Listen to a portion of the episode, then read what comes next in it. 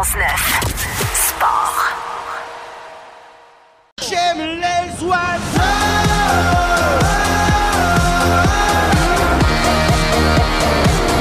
J'aime les oiseaux.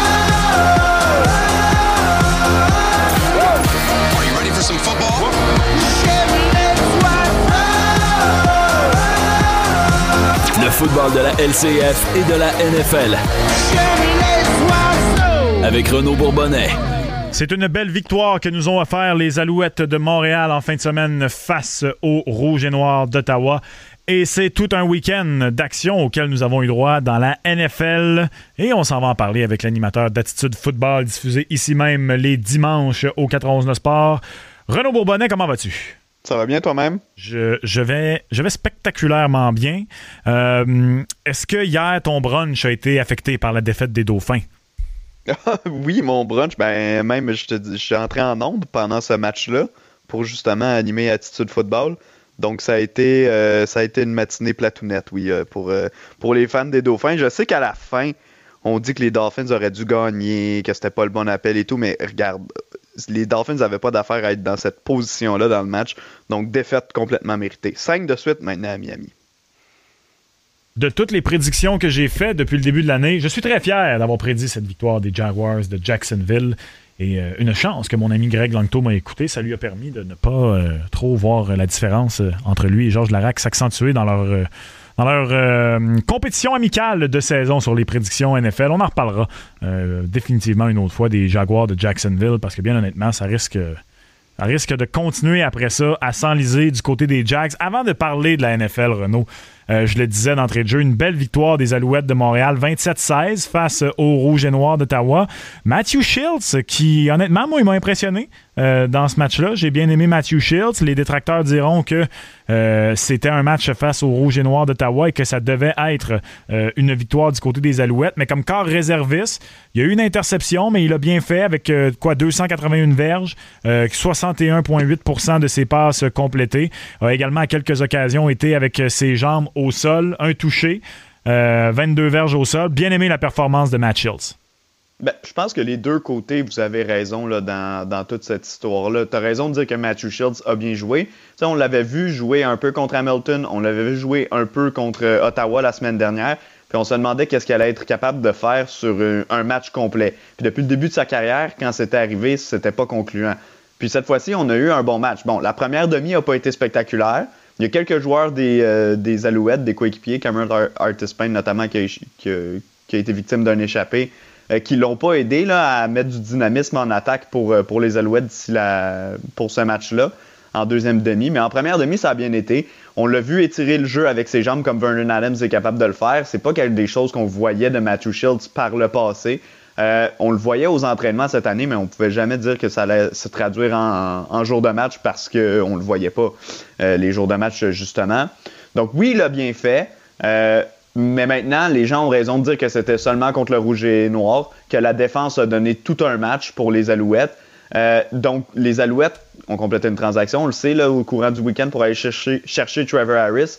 Je crois pas que ce soit farfelu comme transaction parce que, justement, Matthew Shields, c'est beau de le faire contre le rouge et noir. Ce serait même beau de le faire peut-être la semaine prochaine contre Toronto ou de temps en temps, mais on a besoin de quelqu'un qui va être capable de, à toutes les semaines de mettre des chiffres sur le tableau. Puis on peut pas encore s'assurer que Matthew Shields serait capable de le faire contre une bonne défensive. On parle beaucoup d'une acquisi- une acquisition pardon, de profondeur pour euh, les Alouettes avec Trevor Harris, un gars qui roule sa bosse depuis euh, 2012. On le sait, il a joué avec les Argonauts, avec euh, Ottawa justement, euh, était avec euh, Edmonton.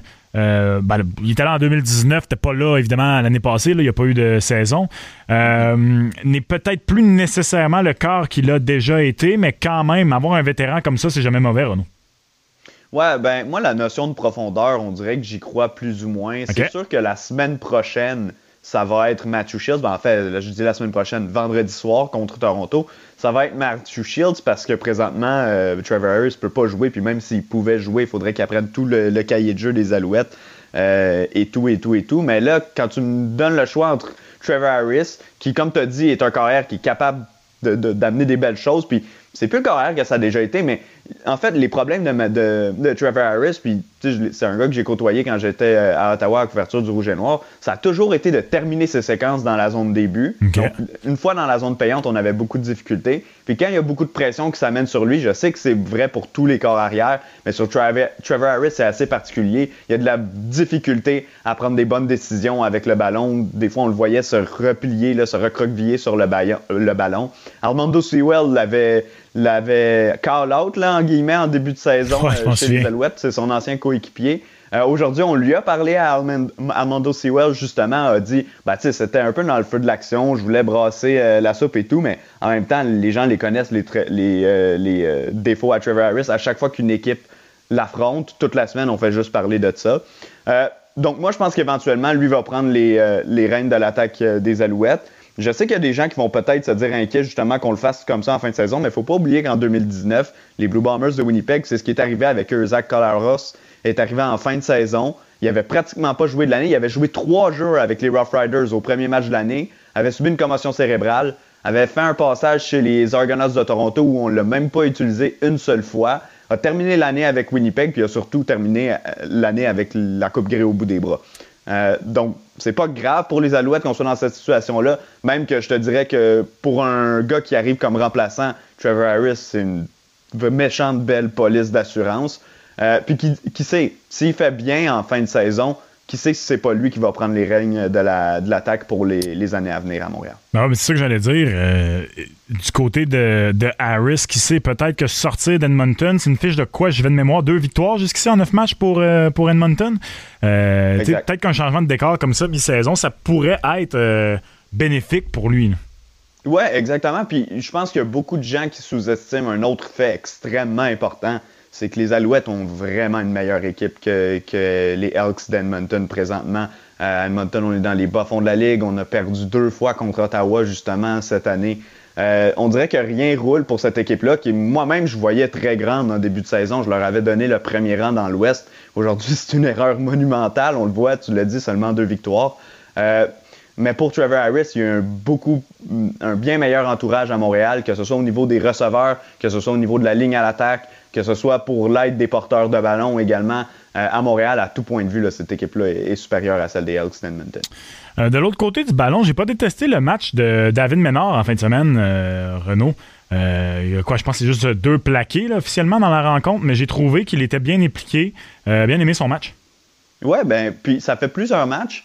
Puis euh, on, on- le sujet a été brièvement abordé là, avec euh, Danny Machocha aujourd'hui parce que c'était pas la, évidemment la priorité de l'appel ou sur lequel on s'est beaucoup plus concentré sur le, le cas de, de Trevor Harris. Mais tu sais, c'est un gars qui connaît depuis longtemps Danny Machocha, David Menard, parce qu'il l'a entraîné euh, au niveau universitaire Ah chez oui. les Carabins. Puis quand il est allé le chercher en Colombie-Britannique, il dit que Wally Buono lui-même euh, est entré en contact avec lui pour lui dire c'est une des très, très bonnes acquisitions que, que tu as fait. À tous les matchs, on le voit faire des jeux. À tous les matchs, on le voit impliqué. Euh, Rappelle-toi, il y a deux semaines, le match à Hamilton, la victoire, a même été utilisé comme joueur de ligne à l'attaque parce que les, soldats tombaient au combat un après l'autre. Donc, c'est une vraiment belle trouvaille pour les Alouettes. On pourrait pratiquement dire que c'est le joueur, peut-être l'acquisition qui surprend le plus depuis le début de la, de la saison. Grosse semaine pour les Alouettes. Renault, vendredi, c'est les Argonauts. Euh, un match où euh, les Alouettes pourraient se retrouver à égalité au sommet. euh, au sommet de l'Est avec les Argonauts de Toronto. Match crucial parce que les Tiger Cats de leur côté vont recevoir samedi le Rouge et Noir à Ottawa, évidemment, à Hamilton, pardon. Il n'y a pas de match gagné d'avance, mais si euh, les euh, Tiger Cats font le travail et se réveillent dimanche avec une fiche de 5-5, mais pour les Alouettes, battre Toronto, ça va être la différence entre être égalité au premier rang ou au contraire, être égalité euh, avec, avec les Tiger Cats à 5-5. Ouais, et mieux que ça, parce que le match contre Toronto, c'est le dernier entre Montréal et, et justement Toronto euh, de la saison régulière. Toronto a gagné le premier par seulement trois points. Ça, ça veut dire que si Montréal gagne ce match-là par plus que trois points, ce qui, entendons-nous, est pas euh, impossible loin de là, euh, ben Montréal prendrait seul la tête de la, soci- de la division Est. Puis Toronto serait pas en mesure de revenir là, dans cette bataille de l'égalité parce que euh, parce qu'il n'y a plus de match entre les deux équipes d'ici la fin de la saison. Donc, il y a vraiment le, le ballon au niveau de l'égalité qui va se jouer ce week-end. Et j'aime les chances euh, des, des Alouettes si Matthew Shields peut connaître un bon match. Mais c'est sûr et certain, pour Montréal, l'objectif, ça va pas être seulement de gagner la rencontre, ça va être de la gagner par au moins 4 points. C'est probablement le match le plus important. Je l'ai mentionné cet après-midi avec toi et Gonzo, le, match le plus important de la saison pour euh, les Alouettes. On sait qu'il en reste deux contre l'Est. Celui, qui s'en vient contre Toronto est le dernier de la saison contre Ottawa. Ces deux matchs-là, si les Alouettes veulent finir au sommet de l'Est, ça va être des must-win. Ensuite, on a trois autres affrontements. Une fois en Saskatchewan, une fois à Winnipeg et une fois contre Winnipeg à Montréal. Si Montréal peut aller en chercher une des deux contre Winnipeg, ce qui n'est pas impossible même si c'est la meilleure équipe de la Ligue, une seule défaite jusqu'à maintenant, mais c'est pas impossible parce que d'ici là, ils pourraient avoir déjà assuré leur euh, premier rang dans l'Ouest. Ça se pourrait qu'on voit des réservistes, peut-être une mi-temps dans un de ces matchs-là. Il euh, faudra en profiter pour Montréal qui aura certainement le couteau entre les dents. Ouais, puis lors du dernier match au stade Percival Molson, on avait finalement remporté un match à domicile du côté des Alouettes après avoir perdu nos deux premiers. Euh, les Argonauts ont une forteresse à la maison présentement cette année, une des deux seules équipes invaincues avec les Blue Bombers de Winnipeg. C'est sur la route que ça se corse, que ça se corse pardon, avec une fiche de deux victoires, trois défaites. Et ce qui, ce qui est assez inusité du côté des Argonauts, c'est qu'on est au sommet de l'Est. On est au sommet de l'Est avec une fiche quand même de 6 victoires, 3 défaites, mais on est dans le négatif pour euh, le, le, total des points avec 201 points marqués, 207 points contre. Euh, quand on perd du côté des Argonauts, souvent on perd par euh, des marges assez significatives et quand on gagne, on n'a pas encore réellement euh, signé là, une vraie victoire signature par euh, plusieurs mm-hmm. points. C'est pas vrai. Il y a eu une victoire par 20 points face au Rouge et Noir. Là, je regarde en ce moment, mais bon, vous me passerez le fait que c'était le Rouge et Noir. Alors, du côté des Alouettes, là, on va vouloir bénéficier du fait que on est à domicile et les Argonauts, souvent, quand ils tirent de l'arrière dans un match, un match pardon, il y a toujours la possibilité que la chaîne débarque. Ben c'est ça, on ne les a pas encore vus dominer des matchs euh, cette saison.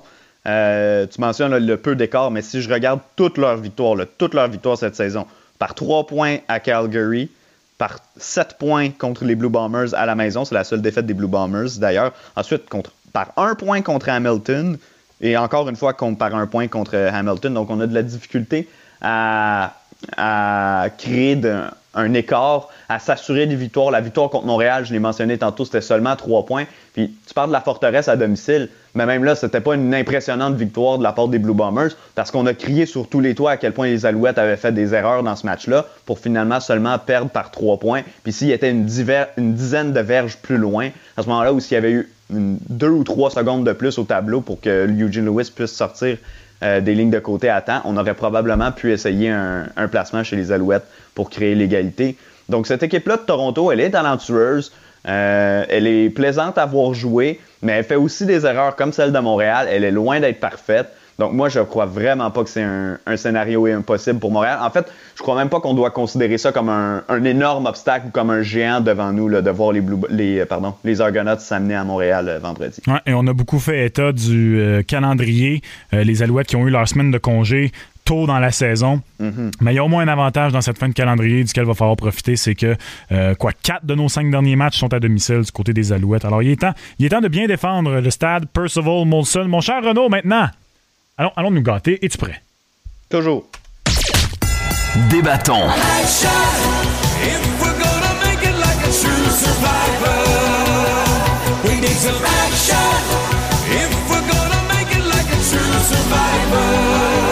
Opinion tranchante. Réaction à chaud. Ici, tout est permis. Même les prises de position les plus controversées. C'est chaud, c'est chaud, c'est chaud! Dans la zone,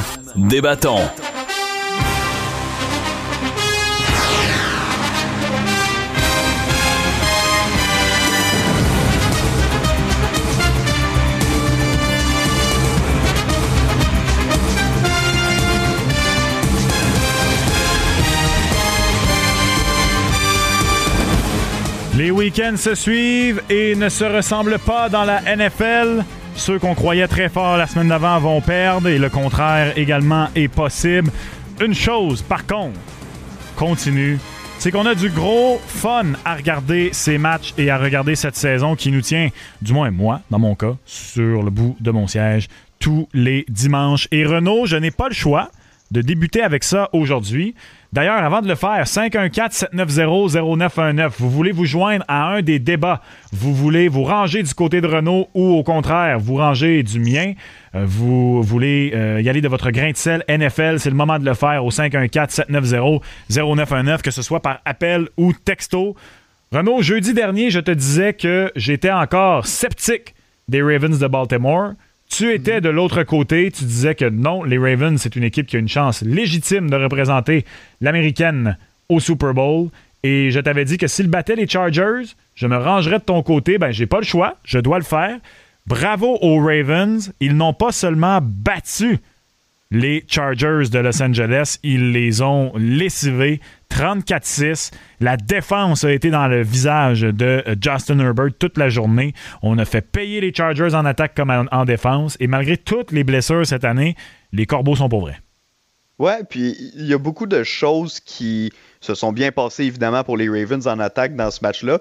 Mais c'est peut-être la différence entre ces deux équipes-là présentement, c'est que la défense des Ravens, elle n'est pas seulement bonne ou potable, c'est une défense qui peut aller de gagner des matchs. Puis dans ce match-là, même si on regarde un écart impressionnant, même si on voit les 34 points euh, qui ont été marqués par les Ravens, je pense que sans la défense, on n'a pas du tout la même, euh, rencontre. On a complètement anéanti la confiance des Chargers en attaque. Puis une fois que ça, a été fait, ben, on savait que la défense des Chargers n'allait pas pouvoir euh, avoir la même efficacité que la nôtre euh, nécessairement sur, euh, sur le terrain. Donc, très belle victoire des Ravens. moi, depuis la, semaine dernière, là, je suis convaincu que c'est une équipe qui, justement, peut se démarquer au niveau de, de l'AFC. Puis cette semaine, je suis très content d'avoir vu qu'ils ont été capables de le faire. Sauf que, il y a un autre, euh, un autre chapitre de notre discussion qui, qui s'était passé. J'avais dit que le gagnant de ce match-là ben, elle allait probablement voir son carrière entrer comme favori pour le titre de MVP. Je veux pas euh, descendre la cote de Lamar Jackson, qui pour moi doit toujours être dans la discussion présentement, mais je peux pas dire que ça a été une victoire signature pour Lamar, qui a été victime de revirement, qui n'a pas été nécessairement spectaculaire en attaque. C'est correct, il n'y a pas besoin de l'être à toutes les semaines, surtout si sa défense peut jouer comme ça. Sauf que Lamar a pas mis une a pas disons on peut pas dire que c'est Lamar qui a battu Justin là, dans le match. Non, je suis je suis d'accord là-dessus puis euh, dans le même week-end de foot, il y a Lamar, euh, il y a, pas, Lamar, on est en train de parler de Lamar, il y a Kyler Murray de son côté, je trouve, qui euh, a continué. Puis c'était ton choix la semaine passée, Kyler Murray. Mm-hmm. Alors, euh, de son côté, il a continué sa, belle saison. notre premier sujet à débat ce soir, Renaud, ben justement, c'était, et je te relance là-dessus parce que puisqu'on parle des Ravens, je t'ai demandé d'y aller avec une équipe qui présentement, pour toi, connaît une excellente saison ou qui est un aspirant réel et dont on ne parle pas assez. Et tu choisis justement justement les Ravens? Ouais, ben en fait, on n'en parle pas assez sur cette lancée-là. C'est ce que je voulais dire parce qu'on en parle quand même beaucoup des, des, Ravens. Mais je trouve qu'il y a beaucoup de doutes qui ont été mis avec raison là, à certains moments sur euh, les Ravens de Baltimore. Mais plus les matchs avancent, plus on semble trouver des nouveaux moyens de gagner. Même si des fois c'est parce qu'on a tiré de l'arrière, ça nous démontre que si en série on, tire de l'arrière, il faut pas prendre les matchs comme, euh, comme étant terminés. Encore une fois, cette semaine, on l'a vu, l'attaque, je l'ai dit, Lamar Jackson a été victime de revirement. Ben, c'est la défense qui a monté d'un cran alors qu'on savait qu'elle était capable de le faire. Euh, et a réussi à battre les Chargers. Mais cette défense-là, c'est vrai que ça fait plusieurs années qu'elle est bonne. Ça fait qu'on c'est vrai qu'on la connaissait déjà, mais il y a beaucoup de morceaux qui sont partis au cours de la dernière année. Puis il y a beaucoup de gens qui disaient en début de saison je ne sais pas les Ravens, je ne sais pas s'ils vont avoir de la difficulté ah, à mettre la les pression sur les carrières et tout et tout et tout. Exact. Et, donc cette équipe-là est capable de le faire finalement. Puis on voit que pourquoi ils doivent encore être considérés dans la dans la dans la conversation euh, des bonnes équipes dans l'AFC. L'année euh, MVP de Lamar Jackson, c'est sûr et certain qu'on avait des yeux pour eux une fois en série, puis on a été déçus. Euh, je trouve que l'an dernier, et pourtant, les Ravens ont réussi à gagner un match éliminatoire l'an dernier, mais on n'avait pas la même confiance en eux. On, disait, ah, je ne sais pas. Cette année, je me sens encore plus confiant envers les Ravens que je l'étais euh, l'an dernier. Je suis content pour eux. C'est une équipe qui mérite de se rendre jusque-là parce qu'on a réussi à construire quelque chose d'assez spécial, quelque chose de nouveau genre en attaque dans la NFL. Puis on réussi à le faire alors que tous les, les coéquipiers du champ arrière là, à Lamar Jackson se sont tous blessés au camp d'entraînement. Euh, chapeau à cette équipe-là, à John Harbaugh. Ouais, honnêtement, John Arba, euh, John Arba mérite beaucoup de crédit. Des fois, John Arba, je vais être honnête, il me fait suer. Je trouve que des fois, il est chialeux, il est pleurnichard, mais c'est un excellent entraîneur-chef. C'est un excellent entraîneur-chef. Euh, les Ravens sont bien coachés. je t'avoue que même si je viens de dire que je crois en les Ravens et que j'ai souvent dit que j'aime beaucoup Lamar malgré ses détracteurs, euh, j'ai peur dans un match serré en décembre, en janvier, des revirements du côté de Lamar. C'est le seul bémol que j'apposerai encore du côté des Ravens de Baltimore. Euh, mon choix, Renault, c'est les emballeurs. C'est les Packers de Green Bay. J'ai comme l'impression que le spectre de la défaite, de la raclée même, devrais-je dire, face au sein de la Nouvelle-Orléans le premier week-end, euh, continue d'être un, nuage gris au-dessus des, Packers. Je sais pas. Euh, c'est peut-être parce qu'on ne gagne pas de match de façon extrêmement convaincante. Quand on regarde ça, on a un différentiel total de seulement plus 8. Euh, ça a été un match, certains diront, beaucoup trop serré euh, face aux Bears de Chicago. mais les, Packers, depuis, on s'est replacés. Et justement, c'est un peu le contraire de ce que je viens de dire sur les Ravens de Baltimore avec les Packers. Tu Aaron Rodgers puis Aaron Rodgers, peu importe ce qui se passe à l'extérieur du terrain, peu importe euh, s'il est à couteau tiré avec euh, l'organisation, euh, Aaron Rodgers va livrer la marchandise, puis Aaron Rodgers va tout laisser sur le terrain. Puis c'est quoi? Après ça, il va aller dans la zone début, puis il va aller narguer les, fans des Bears. Je sais qu'il y en a qui n'ont pas aimé ça, Renaud. J'ai aimé ça, moi. Dans un match de rivalité comme ça, là, I still own you, discount double check, let's go. bon, disons que le F-bomb était peut-être un peu vulgaire, mais sinon, j'ai pas détesté ça, puis j'aime le momentum un peu sous le radar que semblent se bâtir les Packers jusqu'ici. Ouais, non, ben, je suis, pour commencer par les, cris à la foule, là, moi aussi, j'ai beaucoup aimé. C'est sûr que c'était la personne directe qui s'est fait crier. Mais en même temps, j'aurais trouvé ça drôle, là, être là puis voir euh, Aaron Rodgers me. j'ai pas trouvé. C'est parce que j'ai pas trouvé ça déplacé. Ben non, moi non plus, en fait. C'est ça. Je trouve qu'il faut faut la prendre à la légère. Ouais, j'ai trouvé ça une rivalité qui dure depuis tellement d'années entre Green Bay et Chicago. Donc, euh, non, non, non. Pour moi, il n'y a pas de problème là-dessus. Mais euh, j'aime beaucoup ton choix des euh, Packers dans cette catégorie-là parce que moi, en début de saison, je, j'identifiais Green Bay comme étant le personnage principal de la bande dessinée de la NFL pour cette saison. Donc l'an dernier, c'était Tom Brady parce qu'il venait de se joindre aux Buccaneers. Cette année, c'était le fameux The Last Dance des Packers. Puis avec la première semaine, tu l'as dit, on a comme arrêté de parler d'eux. Puis la semaine d'après, ça s'est replacé contre les Lions, mais on a quand même pas pris l'habitude de continuer à en parler. C'est fou à quel point il y a une différence dans, médiatiquement là, entre une fiche de 5-1 et 6-0. Parce que si les Packers n'avaient pas échappé à ce match-là, même s'ils avaient mal joué contre les Saints, mais qu'ils ne l'avaient pas échappé, on parlerait d'eux comme des grands favoris au Super Bowl, probablement unanimement.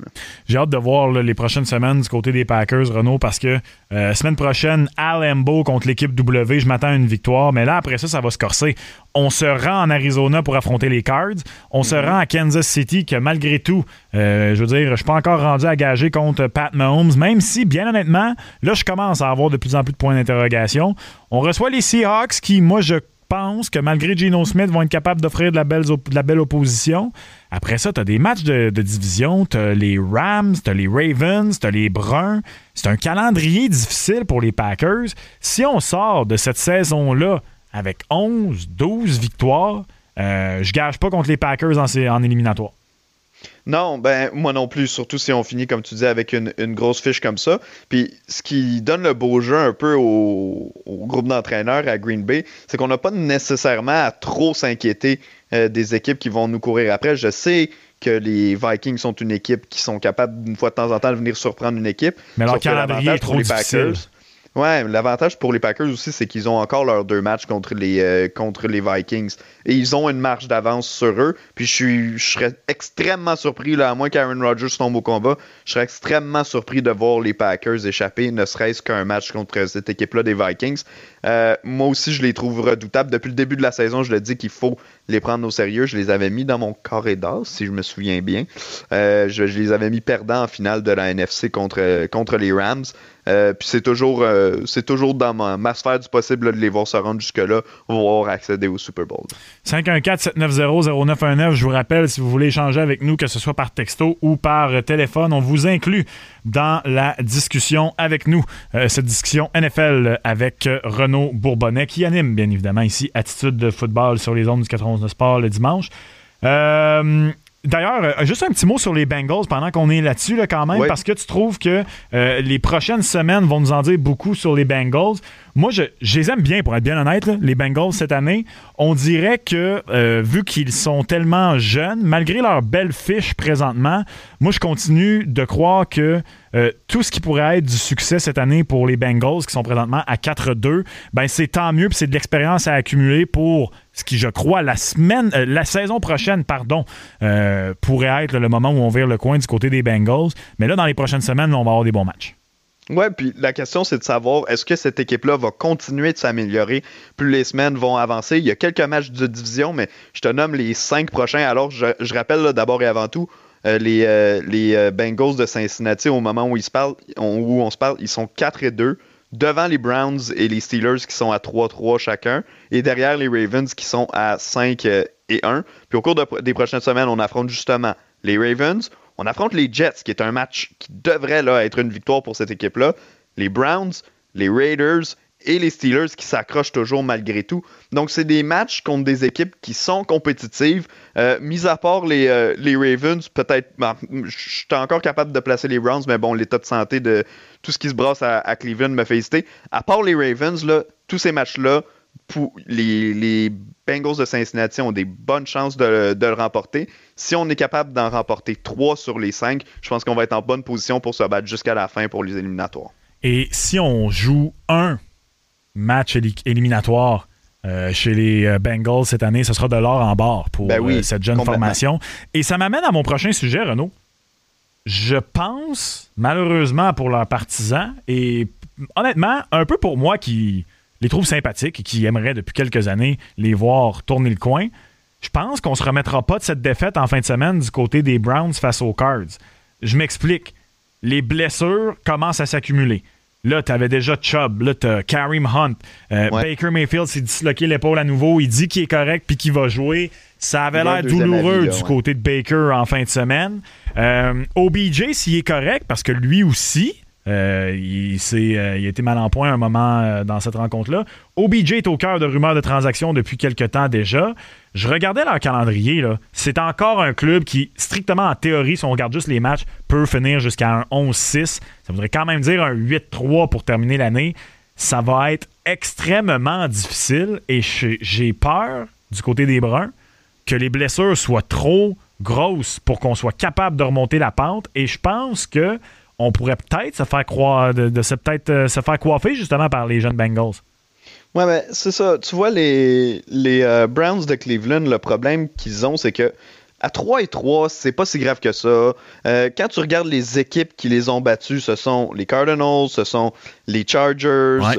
euh, les Chiefs en, en début de saison, alors que les, les, l'ego des Chiefs était complètement gonflé. Euh, donc, on peut pas dire que ça, c'est- c'est- c'était des défaites contre des équipes euh, où ils n'avaient pas le droit de l'échapper et tout. Le problème, c'est qu'on n'en a gagné aucun de ces trois matchs-là, puis que présentement, on prend du retard dans la course. Course qui serait toujours possible de rattraper, mais comme tu dis, maintenant, on a plein de blessés. On doit se débrouiller avec des suppléants pour, euh, essayer de, de remporter nos prochaines rencontres. Puis on risque de peut-être échapper des matchs qui, quand on regardait le calendrier en début de saison, on pensait pas qu'on allait euh, être capable de les échapper. Je prends par exemple le match qui s'en vient contre les Bengals là, dans le 7 novembre. Euh, donc ce match-là risque d'être une clé dans la saison des Browns. Maintenant, même si on se qualifie en, éliminatoire, est-ce qu'on est capable de se rendre plus loin? Ça, c'est ma question aussi. Euh, mais tout ça va dépendre, encore une fois, là, à quel rythme est-ce que les joueurs vont venir. Je sais qu'on parle de plusieurs semaines dans le cas de Carrie Mont et Nick Chubb, euh, mais plusieurs, est-ce que c'est deux? Est-ce que c'est trois? Est-ce que c'est six semaines? Baker Mayfield, tu as mentionné qu'il lui voulait jouer. Il va aller chercher un deuxième opinion. J'ai vu à peu près une heure avant qu'on entre en onde. Euh, mais c'est difficile de se faire une tête pour cette équipe-là, puis c'est dommage parce qu'elle est vraiment talentueuse. Si tu regardes l'alignement complet, c'est un des alignements les plus talentueux de la NFL. Malheureusement, on n'a pas été capable de garder tout le monde en santé, puis on a échappé des matchs trop rapidement dans la saison, des matchs qu'il fallait qu'on aille, fallait qu'on aille chercher quelques-uns de ces matchs-là, là, en fait. Bientôt, Renaud, je vais te, t'en sortir une. Ce sera la malédiction des Bruns. Je commence à y croire, honnêtement. là. Je rassemble mes arguments. là. Moi, je commence à penser qu'il y a une, euh, Ouais, ben, malédiction. Tu tu t'en es éloigné pendant un an, là, mais la malédiction des Bruns, elle existe depuis. euh, elle existe depuis belle lurette. Ouais, mais c'est ça. Là. Je veux dire, moi, j'y j'y croyais. Là, avec tout ce qu'on avait pacté là, du côté des Bruns, je croyais aux Bruns. Et je commence à avoir peur que. Mais on a cru aux Jaguars en 2016, hein? puis c'est jamais revenu. Ouais, mais les Jaguars, se, Je les Jaguars se sont au moins rendus en finale de conférence. Ah oui, on s'entend. Par contre, Renaud, je tiens à dire que même si je croyais aux Jaguars, c'était malgré la, présence de Blake Bortles. Parce que moi, j'ai jamais cru en Blake Bortles. Je croyais à la défense des Jaguars. Je sais pas toi à l'époque. Qu'on a prolongé après la saison au lieu d'aller chercher un vrai corps arrière. Ça, aussi- ça, là, honnêtement, là, je pense qu'il y aura un podcast complet de trois heures, rien de moins, à faire sur la fascination de certaines équipes dans la NFL envers les mauvais corps arrière. Je Ouais. comprends pas comment est-ce que des gars comme toi puis moi, dans notre salon, on peut voir que certains corps arrière qui font bien pendant une courte période de temps, ça va pas durer, mais les équipes de la NFL, tiens, prenez nos millions, prenez nos millions. Hey, c'est euh, Mais Blake Bortles ne faisait pas bien. Donc, c'est en ça, plus, c'est encore plus non, mais en- surprenant. non, mais son club allait bien. Non, mais hey, Brock Osweiler, c'est le plus grand cambrioleur de l'histoire de la NFL. Ce gars-là a Ouais. fait des dizaines de millions de dollars à être mauvais. Je te jure, il y a, il y a une- il y a un podcast narratif complet à faire sur le grand cambrioleur, Brock Osweiler. Son histoire, dans le détail, au retour de la pause. Bon, ça va faire, excusez, je me sens emporté là, sur les mauvais corps arrière. Tout ça pour dire que euh, il y a une malédiction autour des Bruns de Cleveland. Avant de te laisser aller, mon cher Renaud, euh, notre débat du jour, le vrai, je t'ai demandé de m'arriver avec, après cinq matchs pour la majorité des équipes, même six pour euh, les autres, qui est la meilleure équipe de la NFL au moment où on se parle? Ce sont les Rams, ce sont toujours les Rams. C'est les Rams! Ouais, je t'ai surpris, hein. C'est les Rams? je t'ai dit. Tu me lances les Tantôt, tu m'as Rams? demandé les Cards ou les Bills. Je t'ai dit les Bills, mais c'était parce que c'est les deux choix que tu m'as donnés. La C'est un méchant équipe, bon point. Je suis niaiseux Rams. rare. J'en reviens pas. Ouais. Ah ben, il me lance les Rams. C'est excellent. Ben, C'est depuis le début de la saison mes favoris pour le Super Bowl. Euh, je sais qu'il y a eu bon une défaite euh, maintenant, on n'est plus invaincu, mais est-ce qu'on allait vraiment se baser sur euh, à savoir qui était la meilleure équipe seulement sur, sur une fiche invaincue? C'est pratiquement impossible de, de, terminer, euh, de terminer la saison sans défaite. Il y a une seule équipe qui l'a réussi, je le rappelle, les, les Dolphins de Miami. Euh, mais oui, j'y vais encore avec cette équipe-là. Pour moi, il y a trop de talent. On a encore, on a rebondi après notre défaite. Tu sais, des fois, quand une équipe perd un match, par la suite, les semaines suivantes, c'est plus difficile. On semble perdre nos, nos repères euh, de, quelque façon. Puis pour les Rams, je ne pense pas qu'on soit rendu là. On est toujours en santé. Les joueurs clés des Rams sont en santé. Tu me diras qu'avant la saison, il y en a qui se sont blessés, c'est vrai. Mais là, depuis, on a trouvé des nouveaux rôles pour des nouveaux joueurs. Tout le monde a l'air en place. Tout a l'air de bien se passer. Moi, jusqu'à ce que cette équipe-là me prouve qu'elle-même se tire dans le pied euh, à répétition, je vais y aller avec elle jusqu'à la fin. Je t'ai dit que j'allais défendre le cas des Cardinals de l'Arizona et je vais défendre le cas des Cardinals de l'Arizona. On a gagné des matchs grâce à notre attaque. On a gagné des matchs grâce à notre défense. On a gagné des matchs où tout roulait. On a gagné des matchs contre de bonnes équipes. On a donné des volets à des bonnes équipes. On a fait fi de la COVID en fin de semaine. On s'en est foutu. Le coach n'était pas là. Chandler Jones n'était pas là. Pas grave. Je pense qu'au moment où on se parle, les Cards de l'Arizona sont l'équipe euh, la mieux nantie de la NFL des deux côtés du ballon. Je pense que Kyler Murray est en mission. Euh, on, on parle plus assez de DeAndre Hopkins, Renaud. Euh, DeAndre Hopkins, je sais pas si c'est parce que. Il y a quelqu'un aujourd'hui, je pense que c'était pendant le show à Gonzo, il y a un, auditeur sur la messagerie texte qui nous disait que euh, il était peut-être un peu moins mis en valeur directement dans le système des cards, mais DeAndre Hopkins, ce gars-là, des mains sûres, ce gars-là court des tracés exceptionnels. Ce gars-là est une couleuvre, comment il glisse lorsqu'il a le ballon. Euh, du côté des cards, j'aime beaucoup la façon dont on joue. Ils n'ont pas seulement la meilleure fiche de la NFL, je pense que c'est la meilleure équipe de la NFL. Ben, écoute, c'est- une très bonne équipe, ça aurait pu être mon choix. Je pense qu'on on peut s'en faire un, un consensus que Rams, Cards et Bills sont présentement dans une catégorie à part dans Ah, la je, NFL. je mettrais, je mettrais les On Bucks. peut mettre les packs. Quoi? Je mettrais les Bucks, moi. Ah, les Buccaneers, ouais, ben, euh, effectivement, les Buccaneers, euh, à la limite, certains diront les Packers, là, qui pourraient entrer dans ce groupe-là, mais on parle vraiment d'un certain élite de la NFL. C'est ces équipes-là qu'on va voir jusqu'à la toute fin. Euh, Peut-être que d'autres équipes vont évidemment s'inviter au bal. Ben oui. On a parlé en- de long en large des Ravens tout à l'heure. Euh, mais c'est toutes des équipes avec des chances légitimes euh, de gagner le Super Bowl. Puis c'est des équipes qui, s'ils n'ont pas trop de blessés clés qui se rajoutent, vont toutes être des éliminatoires. On a Michael, sa messagerie texte, euh, Renault, qui dit que si les Cards restent en santé, c'est direction le Super Bowl. Euh, on a un fan, Jake, des, des Browns, qui dit Je vais à Cleveland les voir contre les Lions. Maudit que la saison s'annonce longue. Je suis un grand fan des Browns. et là, ça, là, il en fallait pas plus, hein? Une victoire en prolongation contre les Pats à Foxborough. Et euh, on veut déjà la parade du côté des fans des euh, Cowboys. Mon cher Renaud, on a Mathieu, Dave, Max et Steve sur la messagerie texte. Des, tous des fans des Cowboys qui nous disent qu'on manque de respect envers les Cowboys. Qu'est-ce que tu leur répondrais? Que les fans des Cowboys manquent de respect envers tout le monde à peu près tout le temps, donc on peut le faire. c'est short and sweet, j'aime ça. Je, vais être honnête, on en a parlé il y a quelques semaines. Les deux, on le dit pas trop ah, fort. Mais on croit aux Cowboys. J'adore Mini Diggs, même si c'est interception ou rien dans son cas.